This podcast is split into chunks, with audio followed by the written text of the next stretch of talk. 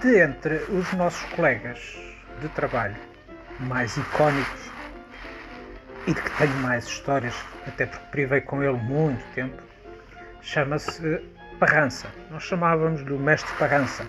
Um alentejano daqueles que, eh, mesmo aos 70 anos, quando o obrigaram a reformar-se, não queria ir para casa e quase que fez uma birra. Mas eh, lá foi. Entretanto, antes, nas várias histórias que tivemos com ele, uma delas tinha a ver com um pormenor que se passou em determinada altura. Parrança chegou à, à sala de moldagem com uma grande dor de dentes e queixava-se que tinha uma dor de dentes. E nós mandámos-lo ao dentista lá acima e dissemos: Não, não, dentista e tal. Nunca fui ao médico, era a resposta dele. Não é agora que eu vou ao médico e tal. Bom, mas aquilo manteve-se durante algum tempo e lá uh, o dente não o deixou de moer e nós, moer-lhe o juízo, a dizer para ir ao dentista. Bom, lá, lá foi ao dentista, lá se convenceu, foi ao dentista.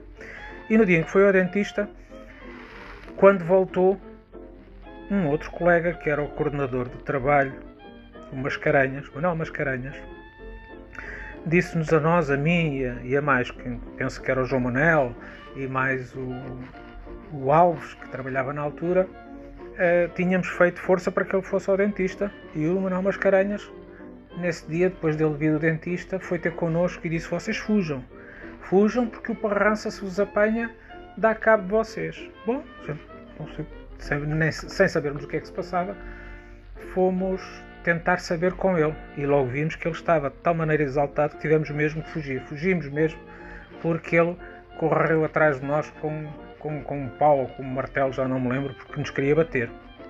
Soubemos depois, entretanto, que o que aconteceu foi algo de caricato, ou seja, ele queixou-se de um dente e arrancaram-lhe um outro dente, ou seja, um dente são por outro.